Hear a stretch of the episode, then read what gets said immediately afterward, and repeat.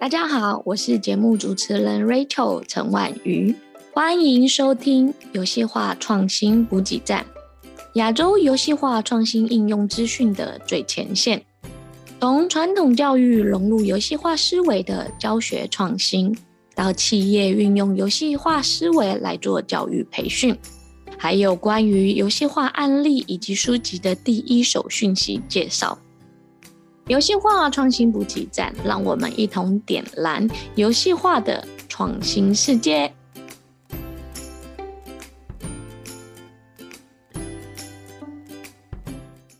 Hello，大家好，我是 Rachel。那今天呢，非常的荣幸邀请到中国工商银行长春金融研修学院的李凡李老师来跟大家分享一下，说他们在培训项目如何实行游戏化。请李凡老师跟大家打个招呼好吗？啊哈喽大家好，陈老师您好。李凡可以简单介绍一下中国工商银行长春金融研修学院是在做什么的吗？哦，是这样，是我们这个工商银行长春金融研修学院是呃作为工商银行的这个企业大学呃之一的分校，因为我们工商大学呃工商银行的这个企业大学主要是依托于这个长春金融研修学院和杭州金融研修学院这两个直属学院来推广作为这个。全行的这个培训，当然我们还有这个每个省分行都有自己的这个培训学校，包括我们的香港培训中心，呃，以及我们在总行也有这个教育培训的主管部门，我们是共成共同的构造这样的一个体系来负责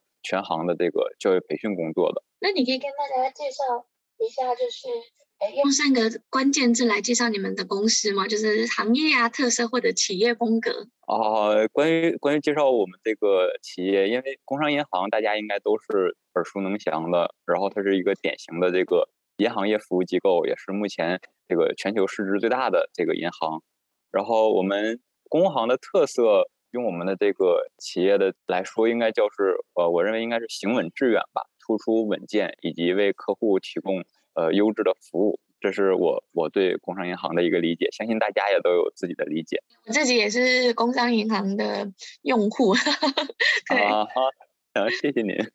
对，然后那我可以就开始想问一下，为什么工商银行就是你们会开始有这种游戏化的概念呢？因为其实我以前有采访过那个银行业，银行业相对在培训上，它会比较保守一点。或者是就是稳定就好，因为像新员工的培训啊，或者是入职培训啊，尤其金融又牵扯到法务啊，就是比较规范啊、合规的一点。嗯、那你们怎么会开始有游戏化这个概念呢？呃，是这样，因为呃，就像陈老师刚才您说了，就可能银行它就是从这个风控的角度，以及从规范化的角度，可能近些年来在培训行业内，呃，整个银行业是做的相对不错的，也都形成了。呃，一套自己比较独有的体系，但是呃，我们就是作为企业大学，一方面是做这种试岗培训，一方面也是在做人才发展，就是我们也是要去关注于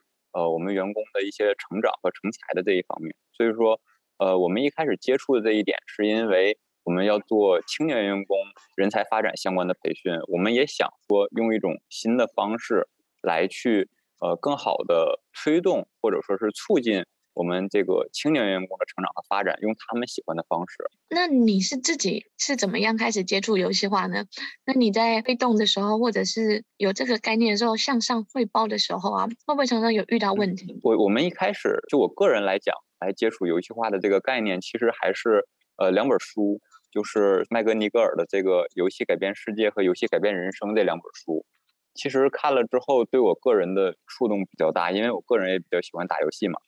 所以说里面的一些概念啊，尤其是对于游戏本质的一些和里面工作机制的一些描述，会让我觉得，呃，会不会和我的本职工作产生一定的连接？所以说也就有了这样的一个想法。包括我们整个团队，呃，很多其他的小伙伴也是，呃，对游戏非常感兴趣，同时又很热爱培训这份工作。我们都希望说，把自己感兴趣的东西和自己的工作有这样的一个碰撞。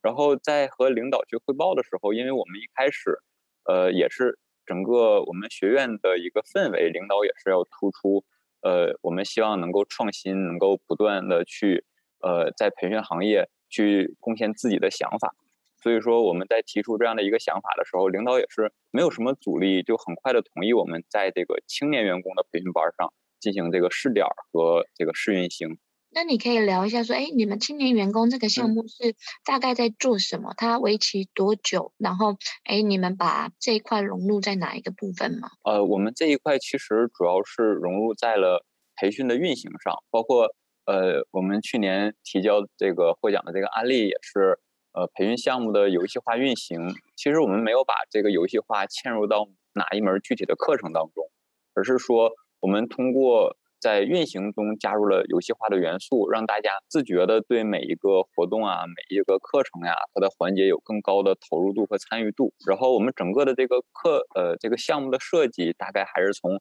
呃人才发展的角度去通过前期调研，去感受工商银行青年员工他们更所更需要的这种呃素质和能力，从而去匹配一些。这个课程和实践活动，你们应该是整个课程，然后做一个游戏化运行跟运作的模式，对吧？就透过积分啊这些方式来进行。你可以再具体描述一下，说，哎，你们整个框架大概是什么样，让听众可能比较知道。啊，是这样，我们是一个五天的项目，呃，然后在这个五天的项目当中呢，我们一开始想，就是因为我们呃在每一次培训中一定都会，呃，就是再好的这个培训，也一定会有人他对。整个课程的融入度和参与度不足够高，这是没有办法避免的。那我们想提高它的融入度和参与度，就是在前期设计了一个呃传统的积分制。在这个传统的积分制的基础上呢，我们有几个相对来说比较特色的点。第一个点就是呃我们整个这个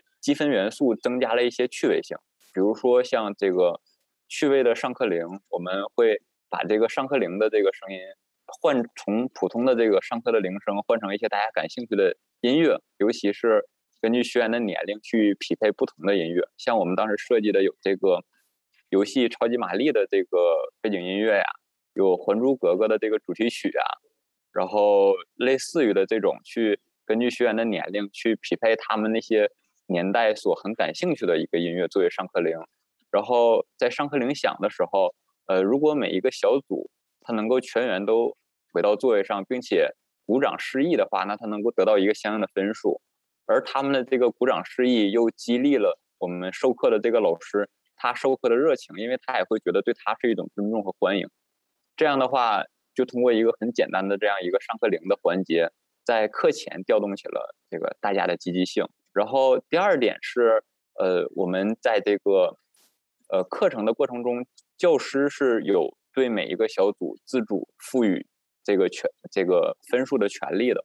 这样的话就可以在这个教师互动的时候，充分的调动各个小组和学员他们的积极性，因为教师的这个呃加分赋予的权利可以根据难度的不同啊，这个互动的情况不同啊，是可以给一个大概的分数的，而这个分数的这个整体的这个浮动值是我们提前跟教师去交代的。第三点是为了体现以学员为中心，是充分的强化班级自治的管理。我们的班委会是有权利对一些我们这个规则中未尽的事项去做这样的一个加分或者减分的管理，然后整个班委会呢也是由这个班长以及各组的组长来构成，也可以说是大家共同碰撞出来这样一个完全自治的组织。这是三个比较呃基础的特点吧。然后我们在其中加入的这个主要的游戏化的趣味元素就在于有一个叫做命运之轮的设置，这个命运之轮是。大概就是用呃 PPT 制作出一个随机的题库，然后通过学员自主的上前面去按这个暂停键，可以执行我们这个 PPT 上已经出现的这个相应的题目。呃，有一些呢是啊，当然这个题库啊后续还会介绍，因为这个题库我们也根据整个培训推进的不同的时期，分为了破冰类的题目、合作类的题目、呃对校园探索类的题目以及。呃，结束的时候这种体会分享类的题目，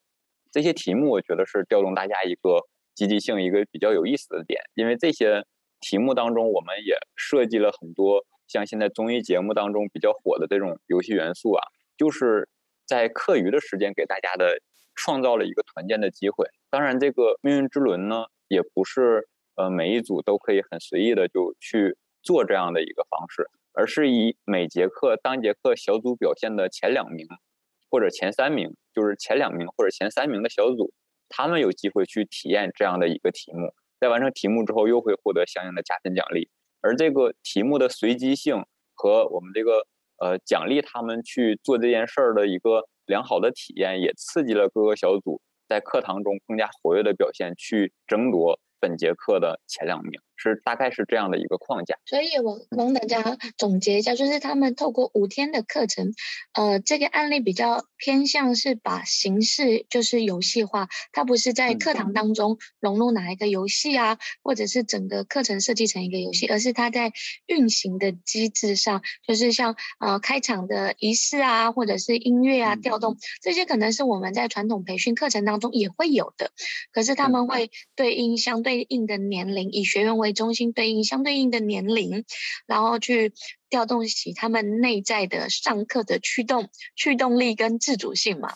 对不对？嗯嗯，对对对对。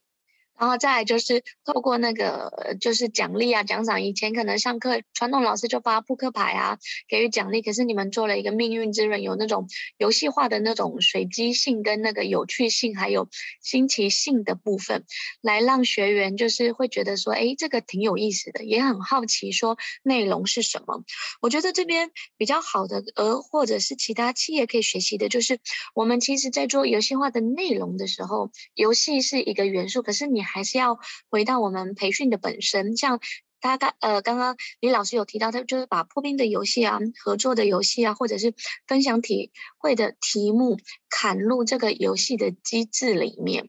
可以更好的融合，不是游戏跟对，是游戏，课程是课程，而是游戏化。我觉得最好的一种结合方式，就是把游戏化的机制融入你的教学的场景或教学应用的题目，做一个很好的混搭，在玩乐当中又能展现出，哎，我们这堂课或我们这个新员工的那个人才发展培训的主核心跟目的，我觉得这个是。特别特别重要的。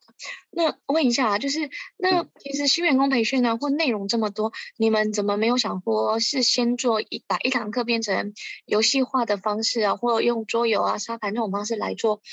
模拟，而是直接想用那个游戏整个机制，就是培训项目游戏化运行来推动呢？啊、嗯哦，是这样，因为我们当时想的是，像我们很多就是已经固定合作过的师资，它这个。每一个老师是有他自己不同的授课风格的，同时呢，我们又觉得这个师资能够带给我们想要的这种授课效果，所以说我们不想对，呃，一方面我觉得对授课师资进行游戏化的改变，呃，需要付出的成本比较多，无论是沟通的成本，还是老师要去适应的成本，包括他最终呈现的效果会不会好，都需要进行重新的评估，这是其中的一个难点。另外的一个难点在于，呃，我觉得我们。如果想要打磨出一门非常成熟的这种游戏化课程，可能需要呃付出的这种呃精力，以及它在未来其他项目中的可复制性，可能没有想象中的那么好。就是我们可能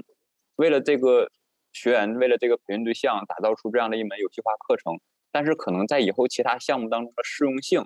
未必会很好，而我们投入的精力又会非常大。所以说，我们也想了一个这种。呃，就是所谓的这种可复制、可推广的这种模式，所以说来做了这样一个，因为运行是每一个项目中都要涉及到的，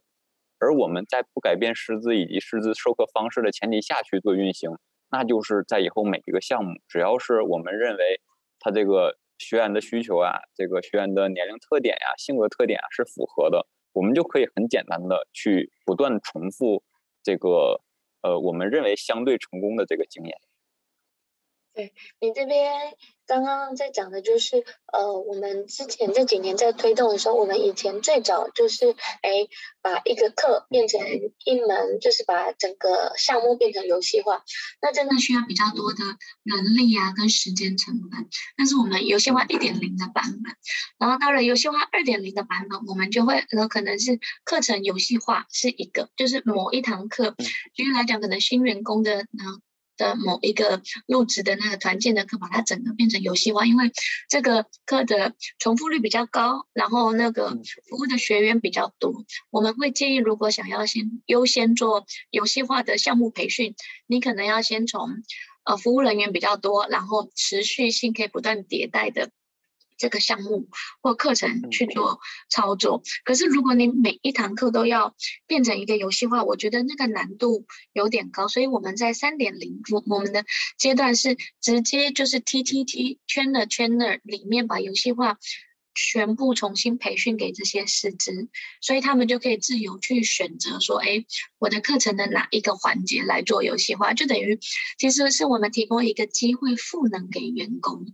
对，您说的这个思路，我觉得我觉得也是特别好的一点，尤其是对于就是像我们工商银行范围内的内训师，其实很适合您说的这种，但是可能对于一些外请的师资来说。可能就还要看我们合作的这个师资，他的这个对于游戏化使用的意愿。对，因为其实，嗯、游戏化就分了好几个阶段。那如果大部分都是外聘讲师，要推动游戏化，其实就是要像你们这种用项目游戏化的方式来运作，嗯、可操作性跟。可复制性会比较强，可是如果是内训师，因为我过去服务很多金融机构，像中国银行或之类的，他们内训师比较多的话，我会建议下一个阶段就可以用那种就是赋能给培训师，因为可能过去我们培训师都教他 PPT 怎么做啊，演讲怎么讲啊，那其实我觉得现在就是以学员为中心，还有用户体验。对，那我们就可以赋能给我们内训师，让他们有游戏化的框架，有游戏化的想法。那他在无形当中，他去植入他的课程，会比我们 HR 或者是推进他们，因为每个人对游戏化的概念不一样，而且他又有他这上课的。风格，但是我刚刚在跟你聊的时候想说，哎，可以顺便跟大家分享说，因为游戏化其实每一家公司要复制到别人身上，我觉得相对有点难，因为每一家的组织文化不同，然后侧重点不同，所以我觉得透过这种就是分阶段式或从小目标开始做，可能推动起来会比较合适跟。比较方便，所以呢，嗯、刚刚说的就是像你们这个是什么时候开始做？哦，做了之后，哎，有可不可以给我们一些就是绩效啊、成效啊，或者是一些反馈，提供给大家参考？因为，呃，很多公司。要开始推行游戏化的时候，他们会担忧说会不会变成一种形式，或者是员工上课玩得很开心，可是最终没有学习的成效啊，或者是嗯没有产出啊。这些我们一开始也想过，因为我们现在只能说就是从呃就是从科室四级评估的这种方法来看，我们现在也只能够做到说，就是学员对于知识的吸收，我们是能够看见明显的成效的，但是在转化，说实话我们在。做培训都知道，在培训评估当中，转化的评估是特别难的。哪怕是传统项目当中，也不能做到说对这个培训转化的评估有一个呃立竿见影的效果吧，可以这么说。那么我们对于知识吸收的这一块的评估，其实我们既然已经通过就是这种趣味游戏化的积分来激激起了大家的学习兴趣，而且有了更好的这种课堂互动效果，那我们。显而易见，就是学员对于知识的吸取和吸收一定是比传统效果要好的。那么在这一块，我们通过这个课堂的氛围啊、课堂的效果呀、他们对于老师抛出问题的思考，对于老师互动当中他们做出的回答，他们自己对知识的理解，一定是比传统的模式有更好的一个提升。因为我们都见过那种，就是教师很努力的去想互动，但是。大家反馈很平平的那种课堂，这样的话，在既然我们这个互动的效果提升，也证明着大家呃思考的投入度和专注度也在提升。所以说，我觉得呃游戏化相对于传统的培训，呃有一些更好的效果，应该是毋庸置疑的。OK，那想问一下，就是。嗯这个啊，你们项目在推广跟设计的时候，是自己内部花了多久时间想啊，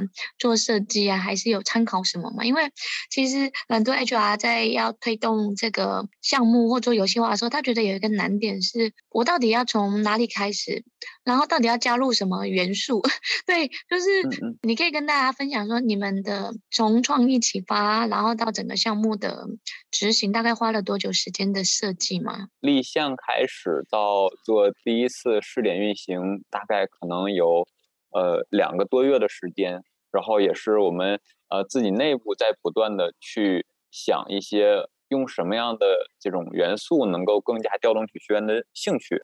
然后我我个人觉得，如果我们要一开始想要做游戏化项目培训的话，可能就也是我们项目组当时的经验嘛。我们项目组当时的经验就是，我们没有在一开始就构建一个很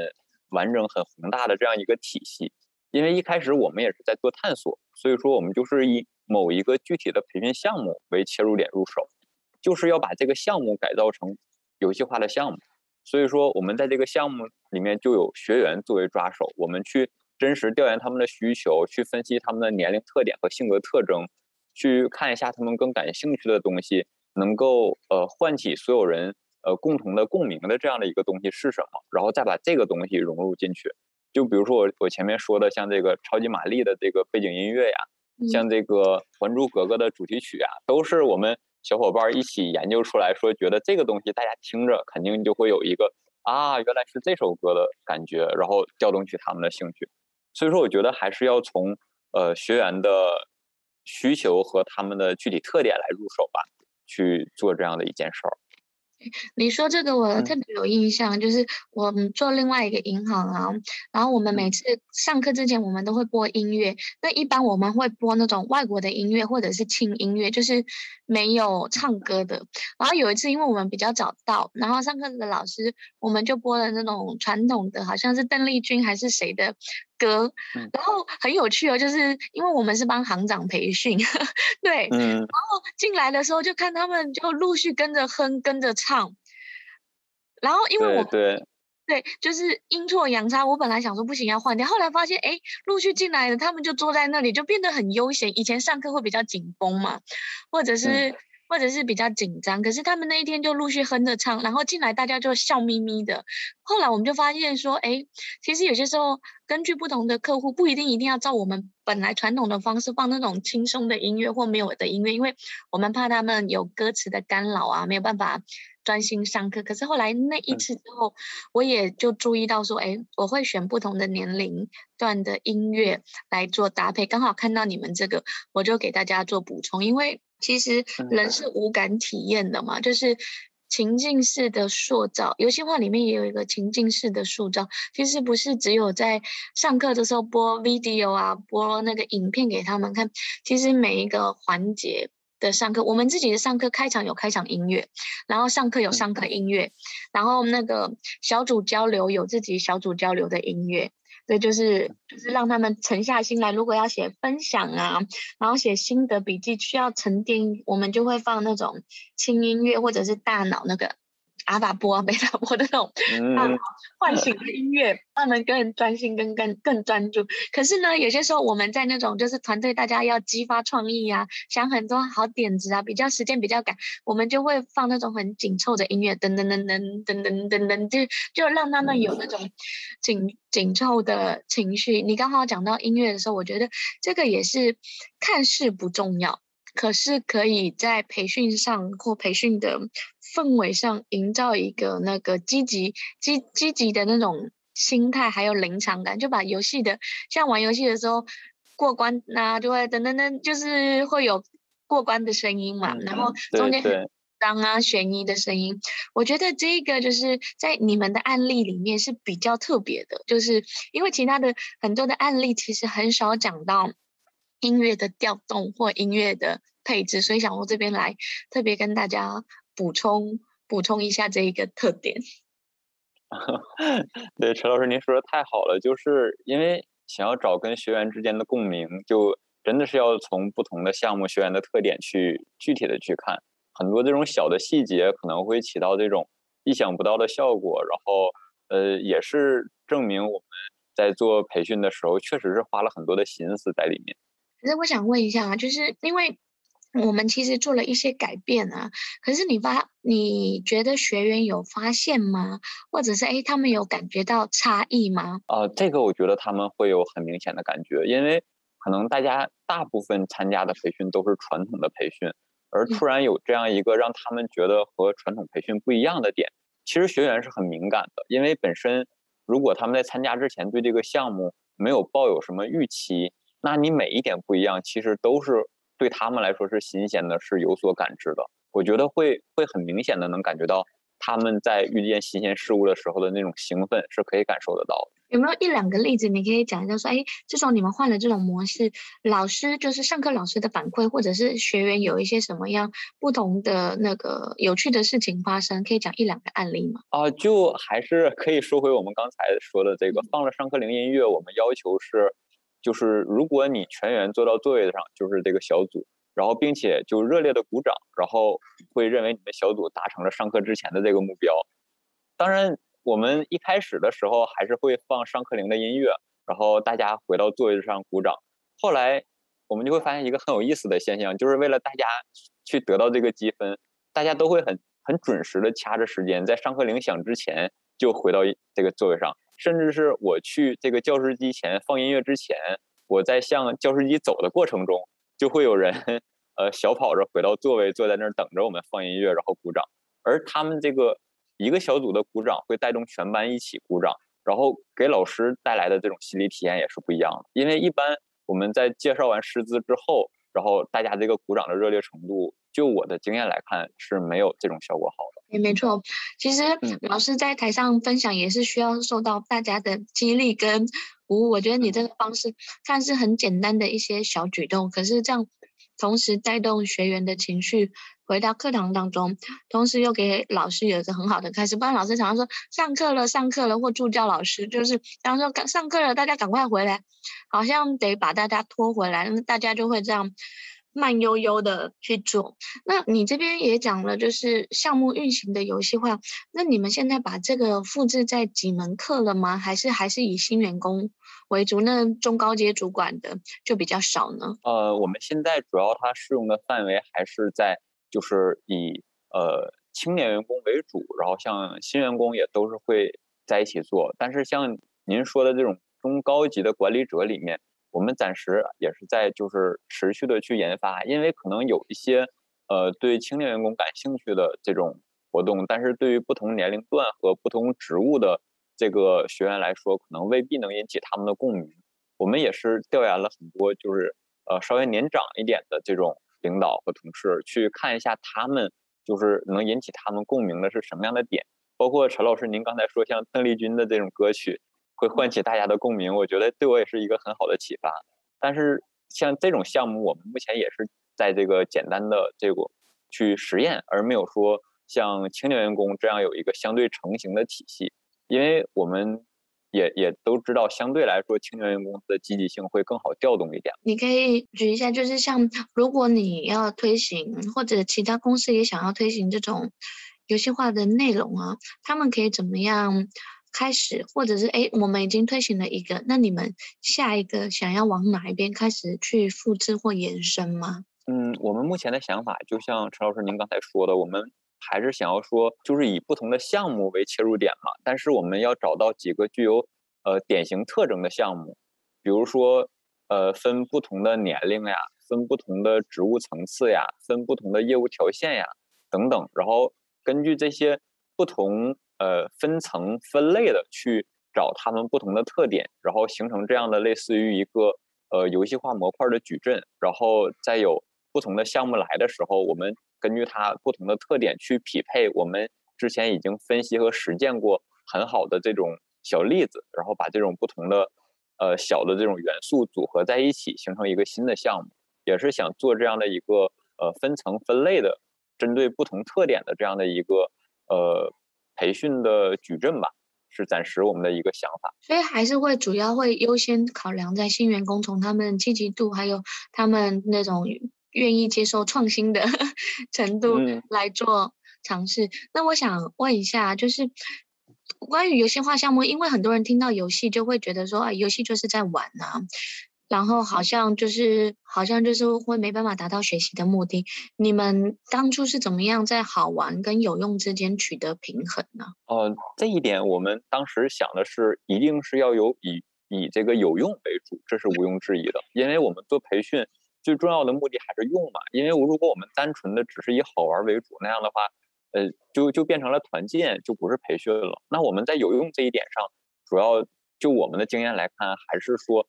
尽量的不去改变师资的授课内容和授课形式。就是老师您之前想要怎么去呃更好的呈现你的课程，去传达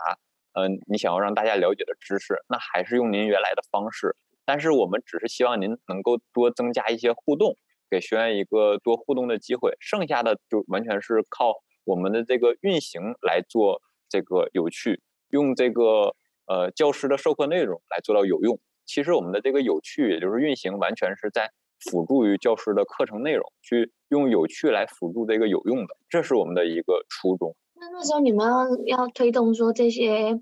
比较看似比较花俏的。课程的那个运行的方式，那个师资啊，就是传老师他们有没有一些意见或一些声音，会觉得哎太麻烦了，或者是哎为什么要做改变吗？嗯，呃，其实其实在我接触到的老师当中，就是大部分老师还是很配合的，因为他发现，尤其是在我们第一门课经过之后，学员会觉得这个命运之轮我们设计的这个游戏是真正有趣的，每一个小组也希望通过。我们这个游戏来体验一下，所以说他们的积极性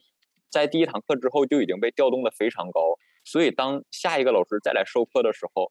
每当有互动抛出来，学员都会很积极的去反馈。而就像您刚才说的，学员这个积极的反馈又会刺激到老师，会更兴奋的去把知识讲给学员，去刺激这个老师更兴奋的去做更多的互动。其实这样就形成了一个相对比较良性的循环，就是老师越讲越兴奋，然后学员互动的。呃，越互动也越兴奋，而这样良性的循环就导致了，就是整个项目的效果也比较好，学员所能吸收到的思考的也比较多。对，那像这个部分的操作是你们 HR 这边派人去帮老师操作呢，还是老师要自己操作啊？就是在运行的这一块是由我们的这个运行经理来负责，运行的项目经理和班主任来负责。像呃授课的这一块，老师去做互动，如果他需要助教去辅助的话，我们可以去做辅助。如果他不需要助教做辅助的话，那老师自己去把控是完全没有问题的。因为做互动嘛，每一名就是合格的老师一定都会去知道他要用什么样的方式调动一下大家。只不过我们在他的方式之外，又多了一层运行的激励方式，相当于双重的调动。因为其实你们设计的方式也非常的简单，其实跟老师讲一下也不会增加大家上课的难度。因为嗯。对，过去很多其实，在做游戏化运行啊，就是会把游戏的内容设计的太太复杂，然后老师自己也搞不清楚，所以就要有一个专门的人来协助跟操作，就好像上课是上课，然后那个游戏化运行的机制是游戏化是两个双轨分开的，就是没有、嗯、对对，没有那么搭配搭配的很好。然后你可以讲一下说，说哎，像你们在规划这个团队，就是。几个人一起设计跟思考而已，还是一个人策划好，然后找其他部门？因为因为是 HR 团队，只要你们跟师资团队配合就好，对吧？我我们这个团队，呃，从一开始逐渐发展到目前是五个人。然后我们当时去弄这件事儿也很简单，因为呃，我们学院就比较注重创新的这样的氛围嘛，也会根据大家呃自己想要研究的课题去成立相应的柔性团队。我们这个柔性团队其实一开始就接纳的标准就是很简单，我们就需要我们团队的成员有两点，一点是热爱游戏，一点是热爱培训就足够了。因为我们想，就是我们热爱游戏，可能是呃，虽然我们不懂游戏化背后的一些机制和原理，但是我们会从我们玩过的游戏当中获取一些灵感和借鉴，很多元素是。比如说，像这个人人们对未知的随机性会有这样的一个极大的兴趣，可能一开始我们没有想到这么深，我们就是觉得可能题目是随机的，是抽出来了，是学员自己去按那个暂停键，可能会更加刺激他们，是因为我们玩过类似的东西。第二点就是热爱培训，就是因为，呃，我个人认为像这种更倾向于研发和创新的东西，而不是简单的这种去做执行，一定是一定是要有足够的热爱才会。发自内心的去想要做这件事儿，然后也才能够有更多的内生动力，会刺激自己产生更多的想法。所以说，我们这个 团队在一开始成立之初，真是完全是出于热爱来做这件事儿了。那我这边稍微问一下，因为我们过去在做那个游戏化项目，很多 HR 是女生比较多，她、就说。我可以接受游戏化，可是我不太爱玩游戏。那我怎么样 让他们就是让他们开始喜欢游戏，或者是来借鉴呢？嗯，其实其实是这样的，我觉得，因为因为我也看过一些关于游戏化的书，就是游戏化其实其实游戏包括游戏这件事儿，我觉得也不是洪水猛兽，它能够吸引人，正是因为它利用了呃人性当中的一些特点，是人们天生具有的。可能有一些这个这个女性的 HR，她相对来说不是很喜欢玩是电子游戏，但是我相信对于游戏，一定所有人都不会拒绝的。比如说像我们下棋也是游戏，比如说像我们去做一些简单的运动，比如说像球类的运动，这也是游戏。就是未必非得说，就是我们去玩一个电子游戏才是游戏。其实我们生活中处处都充满了游戏，只不过。可能他们在拿出来的时候会被人说这是运动呀，是这是棋类呀，但是其实他们的本质以及他们吸引人的原理都是游戏的原理。所以其实我觉得一个就是只要不排斥它。对，因为其实很多 HR 他们就说他们真的很想做游戏化，可是不知道怎么开始。然后他自己也不玩游戏，电子游戏玩的少，然后桌游啊或其他的游戏玩的更少。对，嗯、所以我觉得一个就是，如果你真的要做游戏化的培训，第一个是我觉得你要相信这件事是真。真的可以调动起员工的情绪。第二个是，如果你内心不是那么愿意接受的话，我会建议说可以先不要做，我可以先不要用有心话，因为因为我们就是做培训，我们自己是比较敏感的嘛。对啊，就是你自己不热爱，或者是有点犹豫跟有点不确定，你这样去推动的时候，你内心就会比较有一些不确定性，或者是不敢相信它可行。那学员有一点点反馈或什么，就觉得啊，这样不太。不太不太行，或不太不太可行。对，就像我们要去推推动一个培训项目或一门新的课，我们一定是对它充满非常足够的信心，或者是觉得哎，这个推动真的是对学员好的。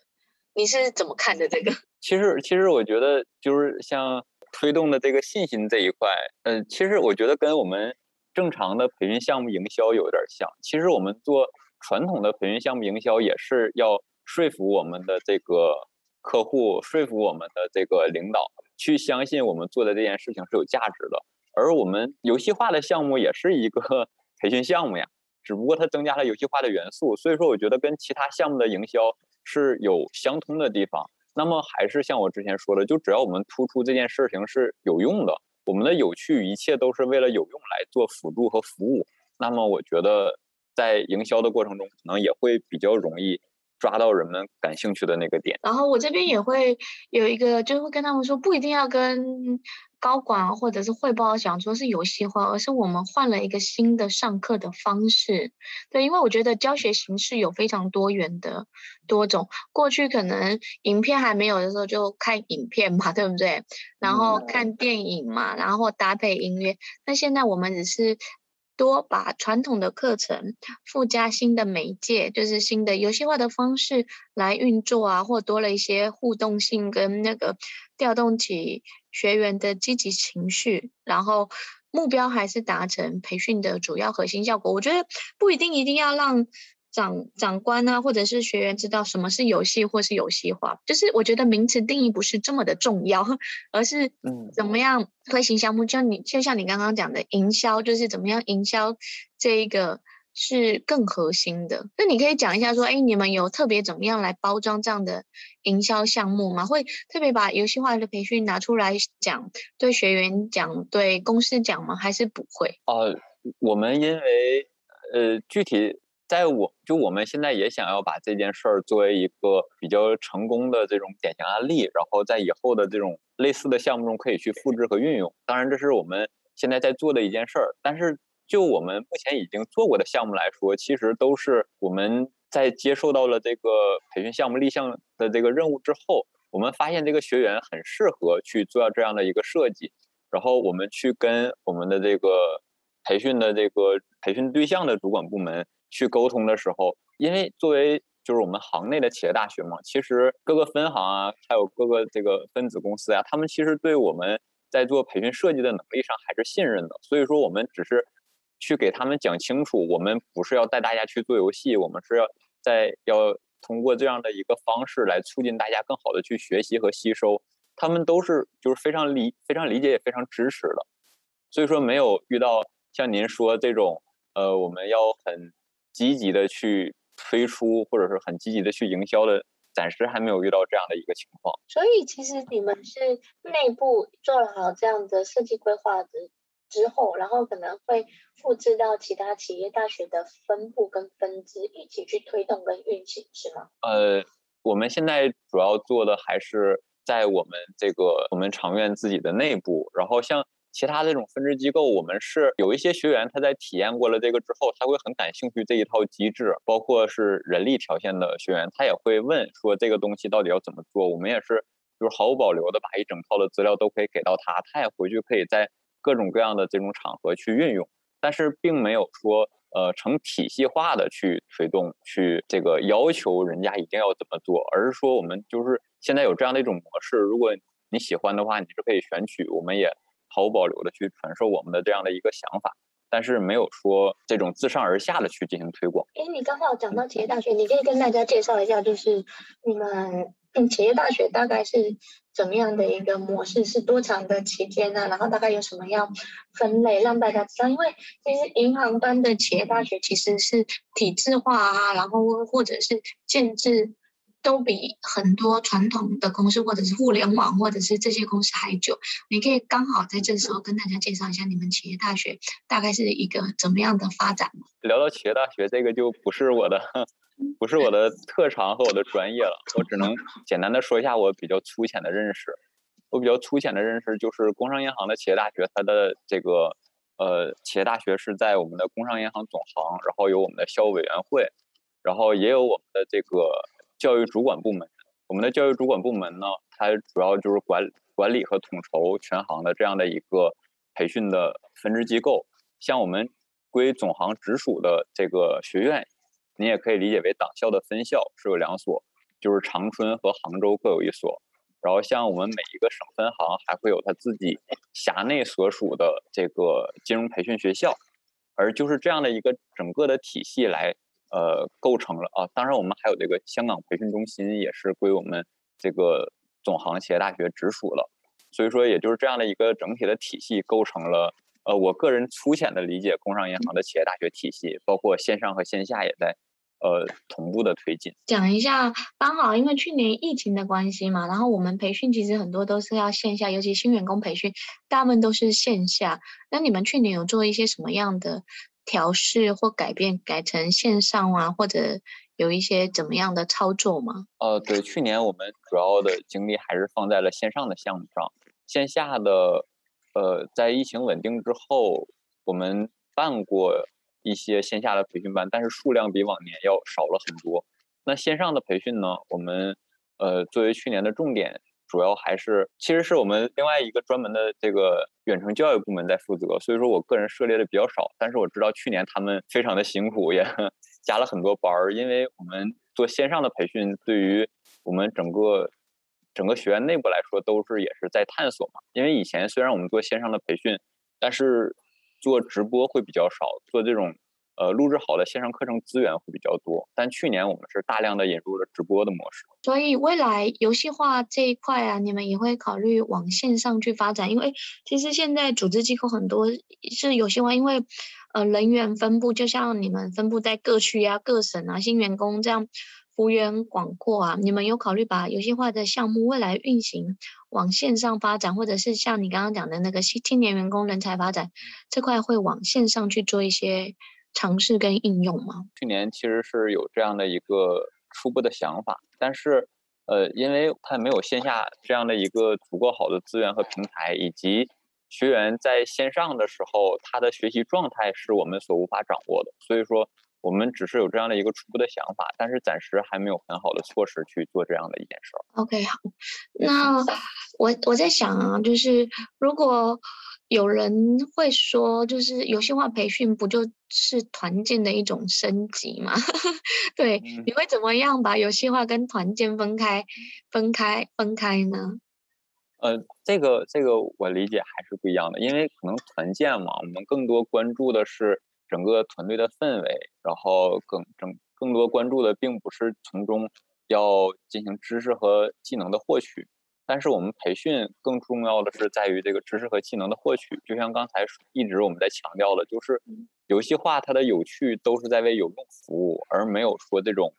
呃本末倒置。而团建呢，我觉得肯定是只要它足够的有趣，能够打造出一个足够良好的氛围，呃，在这个氛围之下呢，会催生出可能员工之间更好、更融洽的关系啊，更强大的凝聚力啊，那个反而是。我们这个跟培训课程中最大的区别，我觉得。OK，好，那最后我请你来说，如果用一句话来定义游戏化培训，你可以跟大家讲一下游戏化培训到底在做什么吗？我我觉得，如果要是很简单的说的话，就是运用我们人性当中的特点，去运用我们游戏当中这种内在的机制和原理，去充分的调动大家的积极性，让我们这个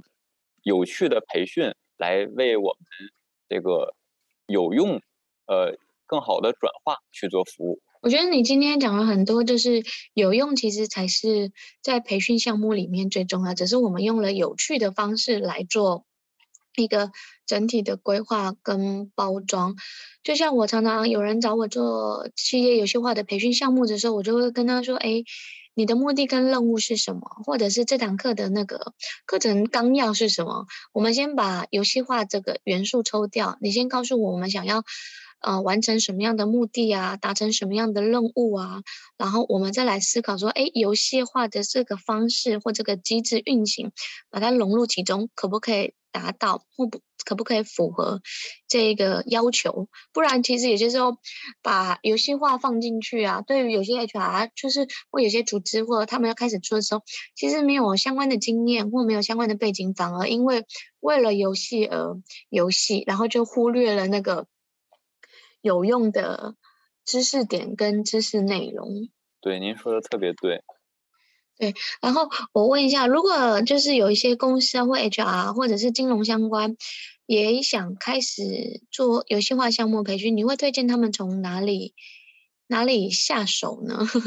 对，因为因为肯定每一个公司它在推游戏化的这个是不一样的嘛，因为有游戏化的课程，有游戏化的项目。如果因为游戏化的课程，我我个人也没有就是涉猎很多，但如果要做游戏化的项目的话。我还是更推荐从我们的这个呃青年员工的群体入手，因为相对来说，呃更容易，他们对于游戏化的接受度更高，同时他们的积极性也更容易去调动。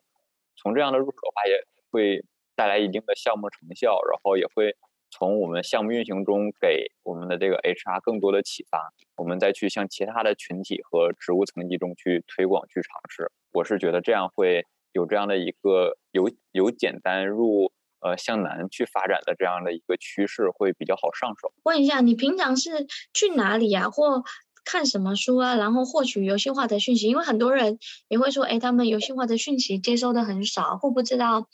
怎么样开始。你可以跟大家讲，因为你们呃也看了一些相关的书，然后现在也在操作，然后你是怎么样在获取这这些更多游戏化相关的培训啊、项目啊，或创意发想啊，对我我就是，其实真正给我一开始启发的，还是一开始我介绍了两本书，就是呃，游戏改变世界，游戏改变人生。当然，至于跟游戏跟培训相关的，我们也是呃参加了一些像这种呃论坛呀，然后这样的一种会议呀，然后去跟呃像像陈老师您这样的这种专业的这个做教育的这样的老师，做游戏化教育的这样的老师去沟通、去请教、去学习，我觉得。因为互联网时代这么发达，如果想要获取这样的资源，其实，在互联网上会会有很丰富的资源。然后，在这种线下的我们这种交流和研讨的这样的一个呃环境当中，我觉得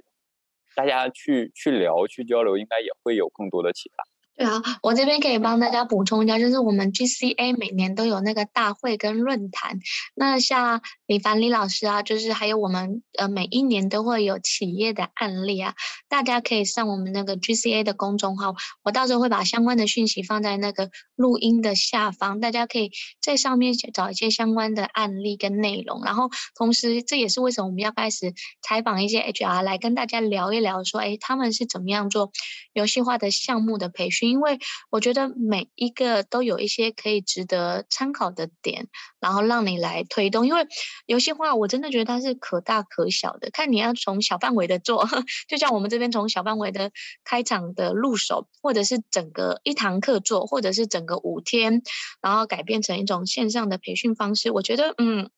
游戏化它就是一个思维，对于我来讲啊，我觉得游戏化是未来大家可能需要具备的一种思维跟思考的方式。怎么样把本来看似比较枯燥啊、乏味，或者是没有办法调动起人的情绪，透过那个游戏化的机制，然后来重新设计这种学习体验的过程，然后让参与者能更加接受，然后同时让我们这种设计者啊，或者是旁观者啊，可以会。真的帮他们打造一个更好的学习沉浸式的学习体验，也可以更好的打开他们那个头脑的思维的碰撞，最终达到行为的转化或行为的思考的转变。那我问一下啊，就是未来公司对于游戏化的培训，你们自己有什么样的计划跟发展吗？因为已经做了项目也快一年的时间嘛，对，然后就会嗯，对啊，陈老师是这样，就是我我还是。呃，觉得我们想要从